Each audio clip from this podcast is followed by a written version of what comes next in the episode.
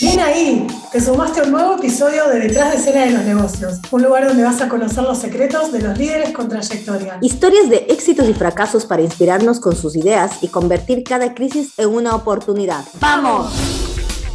Bienvenidos a nuestro podcast Detrás de escena de los negocios. Episodio tras episodio vamos a estar compartiendo con líderes empresarios de trayectoria que nos van a estar contando cómo es que llegaron a esos éxitos, a liderar las empresas que lideran.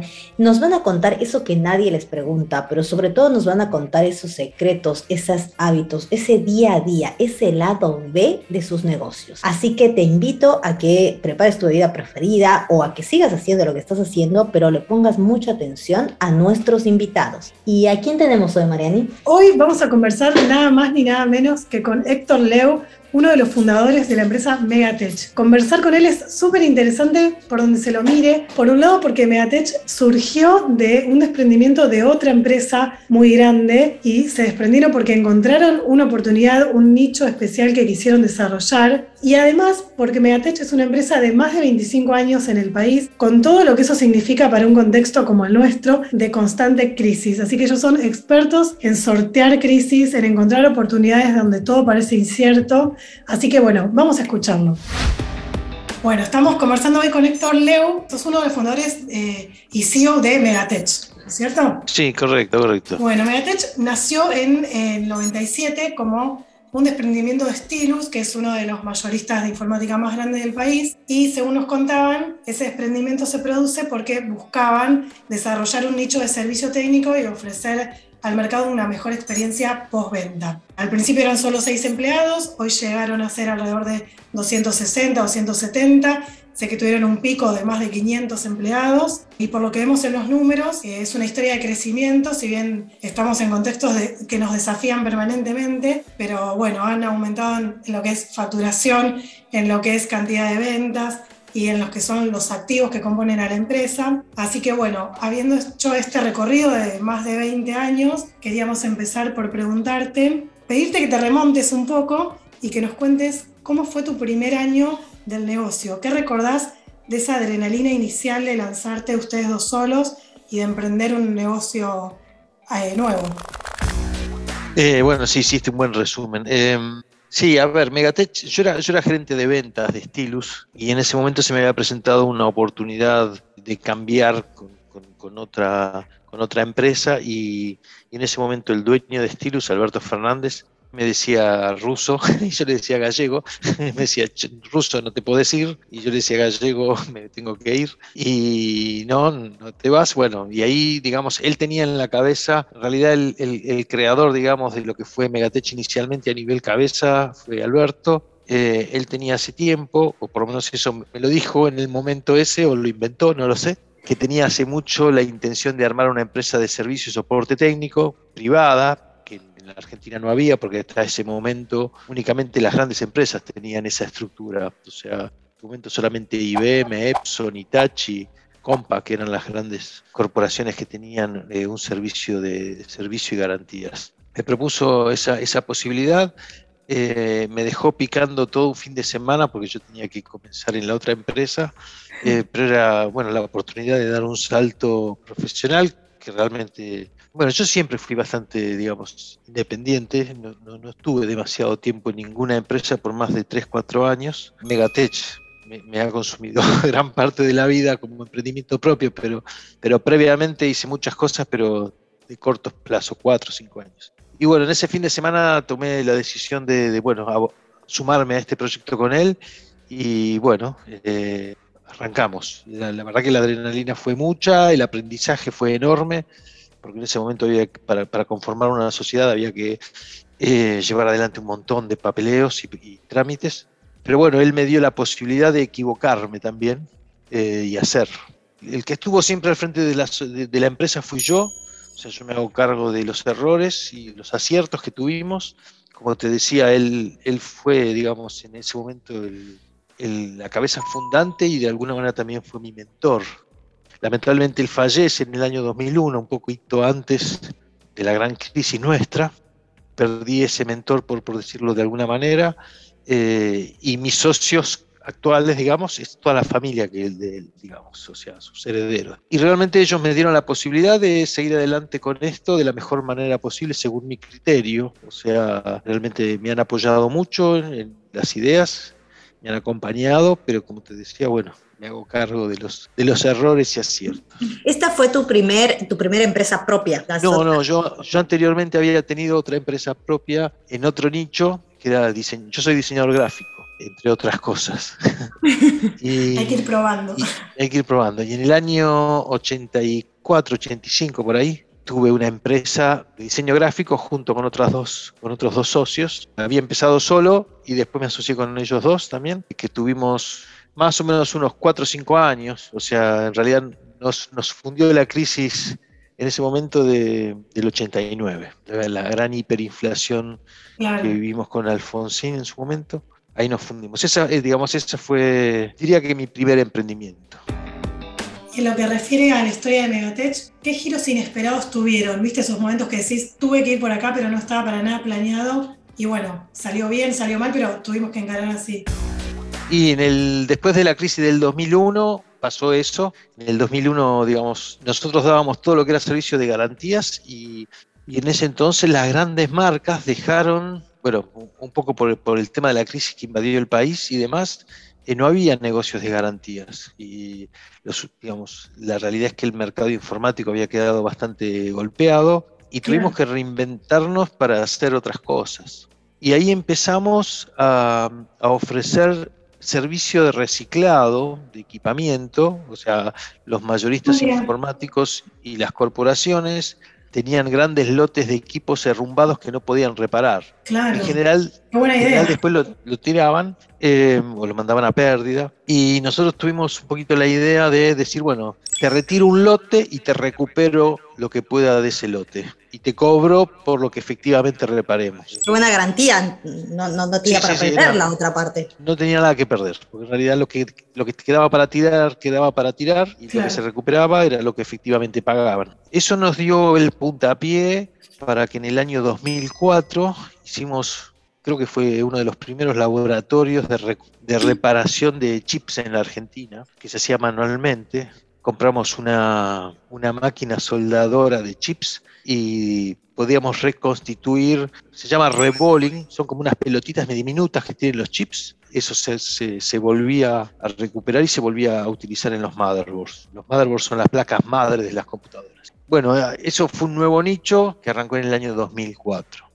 Eh, hay un cambio de, de timón un poquitito porque dejamos de atender tanto al usuario final y nos concentramos más en dar servicio al mercado corporativo. Y ahí nos fuimos metiendo en el mercado corporativo.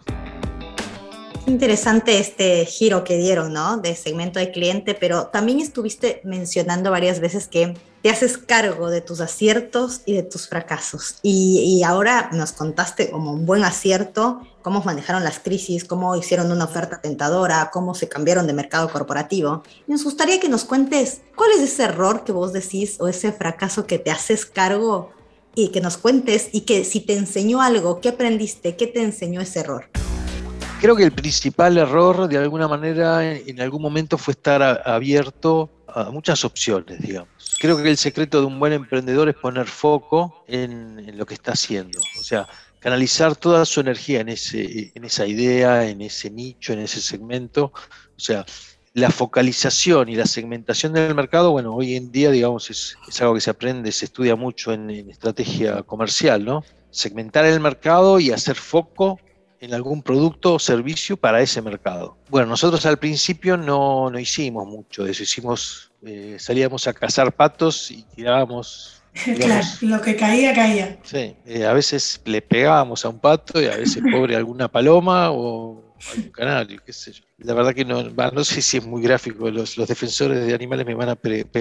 Pero, es una metáfora. Eh, pero sí, digamos, en su momento, digamos, el, el, estar eh, abierto a, tantas opciones nos hizo desgastar recursos, nos hizo alocar mal ciertos recursos económicos, pero bueno, uno va aprendiendo y y va rectificando, ¿no? Entonces, en el tiempo diría que eso lo fuimos eh, corrigiendo y nos permitió llegar a, un poco a donde estamos. Tenía ganas de preguntarte también algo más personal, a vos como emprendedor y como empresario, que es qué tipo de rutinas o costumbres tenés que sean raras o poco común que nos puedas compartir, hábitos así de emprendedor o de empresario. No, creo que todos los, los, emprendedores y empresarios tienen una, gran capacidad resiliente para, para, poder caerse y levantarse, ¿no? O sea, me caigo y me levanto, como el libro de Cortázar, o sea, te caes y te levantás porque está en tu ADN en no rendirte. La verdad que eh, todos tenemos el lado oscuro de, la luna de nuestros cuerpos, así que sobre eso no voy a hablar. Pero, pero como hábitos saludables, soy una persona que se levanta temprano, empiezo a trabajar en general temprano, viendo, digamos, un poco mi agenda, repasando los temas pendientes. Arranco, te diría que eso de las 7 de la mañana, hay gente que lo hace antes, pero bueno, yo arranco a las 7 más o menos. Soy un gran lector de temas históricos, filosóficos, me gusta mucho la natación. Antes salía mucho a correr, que eso la verdad me servía mucho, pero hoy en día ya no, me dan las rodillas, entonces me tengo que conformar con la natación, también con la bicicleta fija. Pero no, digamos que, digamos, no, no, no tengo así grandes, ciertas rutinas. Hay gente que tiene ciertas rutinas. Por ejemplo, con Alberto en la primera época, cuando recién arrancábamos, teníamos una, una rutina de juntarnos todos los sábados a almorzar en un lugar y a, hablar de bueyes perdidos y de negocios y de... Bueno, hoy en día esa, esa rutina, digamos, la comparto esporádicamente con alguien, pero ya no tengo esa, esa, esa, gimnasia, esa asiduidad, digamos. Sí, digamos, tengo otras actividades que son las que de alguna manera me, me llenan. O sea, el emprendedor y el empresario de alguna manera tienen que tener creatividad y ser personas que, estén permanentemente alimentando esa creatividad o esas ganas de hacer otras cosas. Y eso eh, lo podés encontrar en la medida en que te des otros espacios por fuera del trabajo. Yo, por ejemplo, colaboro dentro del Distrito Tecnológico de la Ciudad de Buenos Aires, colaboro con el clúster de la Ciudad de Buenos Aires, que es, digamos, una conjunción de empresarios, universidades, profesionales. Trabajo también en la cooperadora del Hospital Casacuna, digamos que ahí son otras realidades. Claro, nada que ver, es eh, otro contexto. nada que ver, sí. Y hace ya hace un año y medio, junto con otras seis empresas del Distrito Tecnológico, eh, lanzamos un plan que se llama Emplear más Empujar, donde capacitamos ah. chicos de, la Villa Zabaleta en principio y ahora chicos de otros barrios también con carencias, donde capacitamos en forma gratuita a 50 chicos eh, durante un semestre en, en distintas, por ejemplo, el año pasado fue e-commerce, este año es desarrollo full stack, bueno, son otras, otras actividades que de alguna manera me permiten sacar el foco de la empresa, pero después puedo volver a él, eh, digamos, con alguna energía distinta. Bueno, esto que decís, ¿no? Qué interesante esto de cómo alimentas la creatividad con otros espacios y si bien te permiten despejar tu mente de, poner el foco en una sola cosa y, perder de esta perspectiva, alejarte te ayuda a ganar perspectiva para volverla a la empresa. Hablaste de que te juntabas con mentores, que tenías una, una rutina, incluso que te juntabas los sábados. Digo, de tanta gente que has hablado, de tanta gente con la que te rodeas y alimentas esta creatividad. ¿Alguna vez recibiste un consejo que vos decís, qué mal consejo, qué mala cosa que me dijeron, que vos la probaste y dijiste, no, no, no, no deberían volver a repetir eso? Acerca de opiniones, podría decirte que sí. O sea, he escuchado opiniones a las cuales digo, eh, a veces cómo, cómo se puede estar, pero bueno, la, libertad es libre la opinión, digamos, no, no, puede ser censurable, o sea, cada uno puede decir lo que quiera.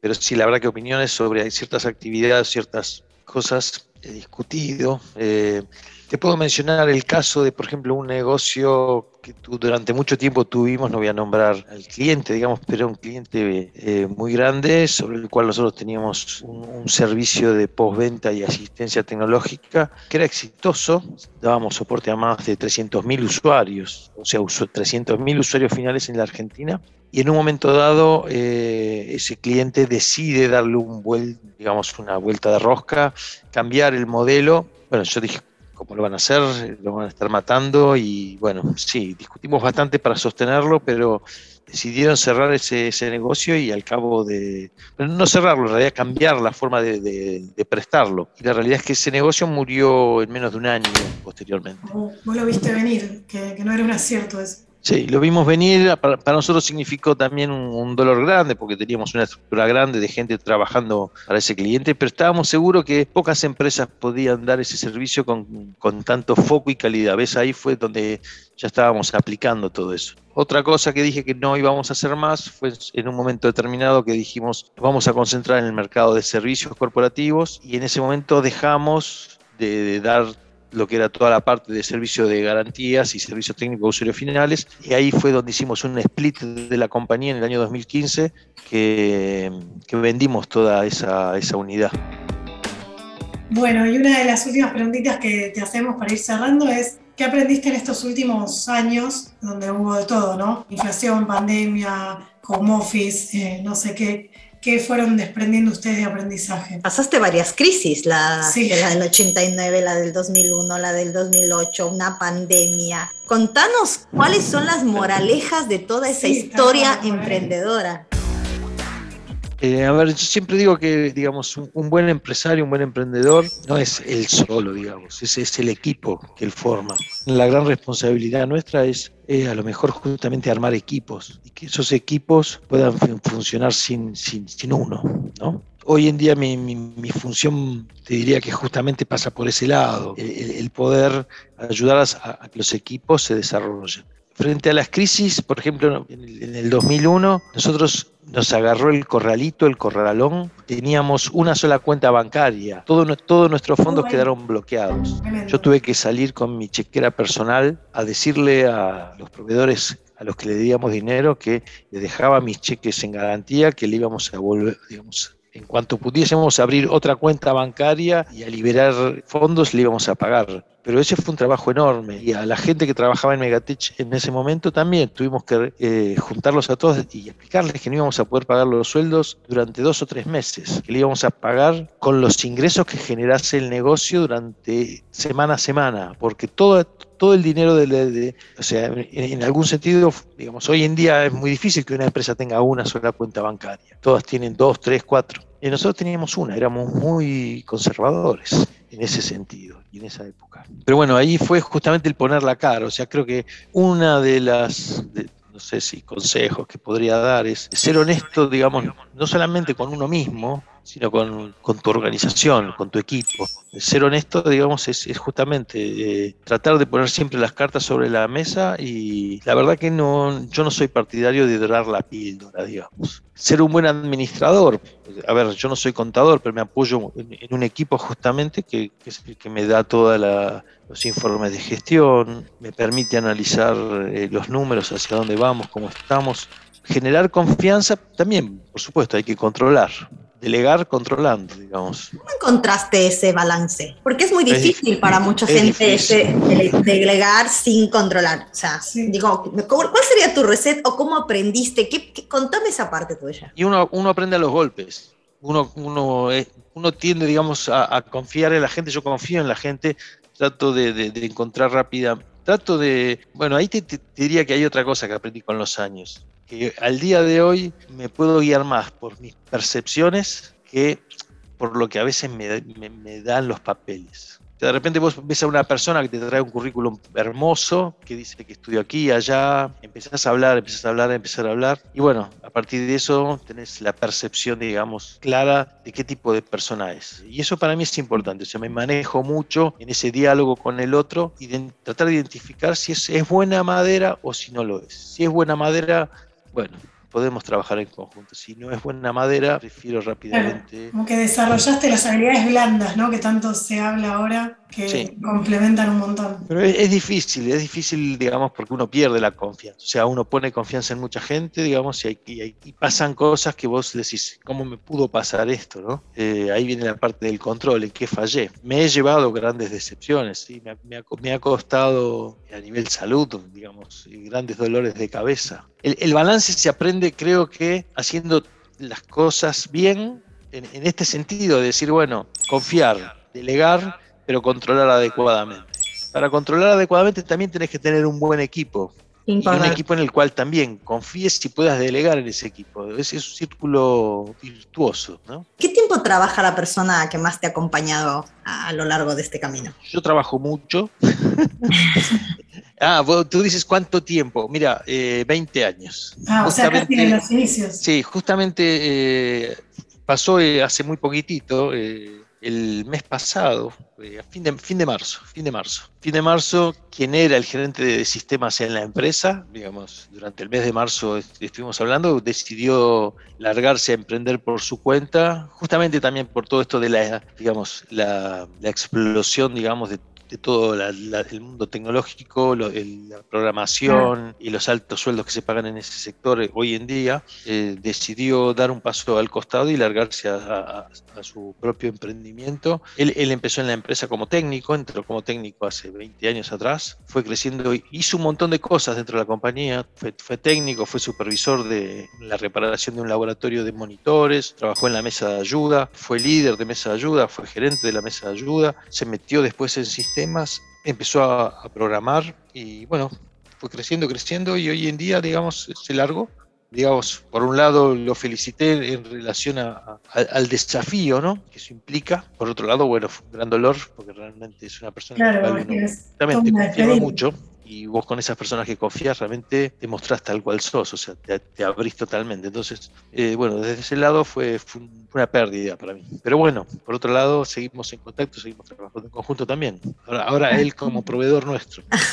qué, lindo, qué linda confianza que una persona pueda pasar del otro lado y, y que un jefe, un líder, un dueño de empresa hable así de su equipo también habla mucho de la cultura de tu empresa. Sí, tiene que ver también justamente con, la cultura, con, tratar de, por ejemplo, con esto de la vuelta a la presencialidad o, no, digamos, nosotros al día de hoy seguimos trabajando en, un formato híbrido, mantenemos a la gente dentro de lo que puede ser el, confort de, la casa, pero también el, cumplir con lo que hay que cumplir, o sea, desarrollar un trabajo, cumplir, eh, estar todos los días a la hora que corresponde. Bueno, es una ida y vuelta, en la medida en que la compañía pueda dar esos beneficios. La verdad que eh, eh, hacerlo en Argentina es muy difícil. Tenemos situaciones económicas difíciles, tenemos sindicatos fuertes, trabajamos y tratamos de llevarnos bien con todos, pero en algún momento siempre existe algún enfrentamiento. Enfrentamiento desde el punto de vista de lo que son las ideas y lo que uno considera mejor para la empresa. Yo en ese sentido tengo que mi interés es realmente poder generar un proyecto que sea sustentable en el tiempo, que sea sostenible en el tiempo y con crecimiento. Para eso tenés que generar capital. Y sin capital no lo puedes hacer. Pero por supuesto, depende de la compañía y hay compañías que invierten más en el activo y en el futuro que en llevársela para uno mismo. Nosotros hemos invertido mucho en la empresa, lo seguimos haciendo y creo que eso es bueno para este país. Bueno, Héctor, te agradecemos un montón. No sé si vos, Fer, querías preguntar algo más. No, pero nos contaste tanto de tu historia que la verdad que te agradecemos todo el tiempo y la profundidad es súper interesante y motivador, que es el objetivo también de este espacio. Ojalá, ojalá motive a otros a alargarse. Es un viaje de ida. lo que pasa es que en el medio también de eso hay fracasos, por supuesto, ¿no? Claro. Eh, el tema es ser lo suficientemente fuerte, resiliente y, tener esa convicción de, poder levantarse y seguir adelante. Pero bueno, no hay éxito sin fracasos, en realidad es, parte del recorrido y es parte de la vida a todos. Claro, seguro. Ojalá, ojalá motive a otros. No, claro que sí, gracias por esas palabras, por la verdad que una linda historia y seguramente lo que te están escuchando eh, se van a inspirar con tus palabras. Ojalá. Gracias a ustedes por el espacio, Mariana, Fernanda. Gracias, Héctor. Gracias, gracias por tu tiempo. Muy amable, gracias, Héctor. Bueno, terminamos nuestra primera entrevista, Héctor, un genio, y nos dejó perlitas para rescatar. Número uno, aciertos y desaciertos cuando emprendemos vamos a tener un montón. El desafío es, en los desaciertos, ser sincero, dar la cara, hablar, negociar, responder como lo hizo muchas veces. Mantener este equilibrio, ¿no? Entre confiar y delegar, que también nos enseña el tiempo y que uno desarrolla y le empieza a hacer más caso a este instinto. Qué importante eso en los negocios. Y en este instinto, en este recorrer camino, también vamos aprendiendo lo importante que es poner foco, que él varias veces lo, lo, lo, dijo, en segmentar clientes, que es en tener muy claro para quién es nuestro negocio, qué problema puntual estamos resolviendo. Son dos preguntas que literalmente te van a mantener y te van a ayudar a hacer foco y a elegir dónde vas a dar mayor valor y qué cliente es el mejor cosas muy rescatables eh, entre tener un mentor, cómo él fue aprendiendo de las charlas, tener espacios fuera del trabajo. Qué importante que es eso. A veces creemos que estar en,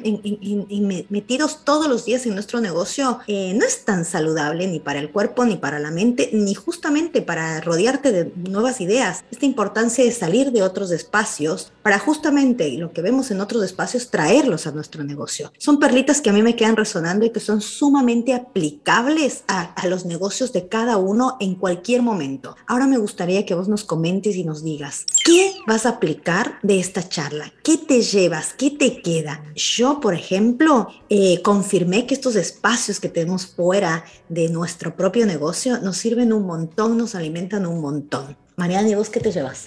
Sí, me quedo con esto de delegar y controlar, me quedó resonando eso. Uno tiene que saber crear equipo, darle al otro su lugar y confiar, pero también con ese ojo atento de ver si se está cumpliendo lo que, los objetivos y estar atento. Creo que es un equilibrio que, mantenerlo debe costar un montón, pero es súper interesante. Sí, además yo también quiero decirles, ¿no? Esto de, de, medir en números, él habló mucho de las finanzas, de los reportes de su equipo, lo que no se mide no se puede controlar. Entonces son perlitas para destacar y sobre todo para aplicar. Les damos las gracias y nos vemos en el próximo capítulo. Nos vemos.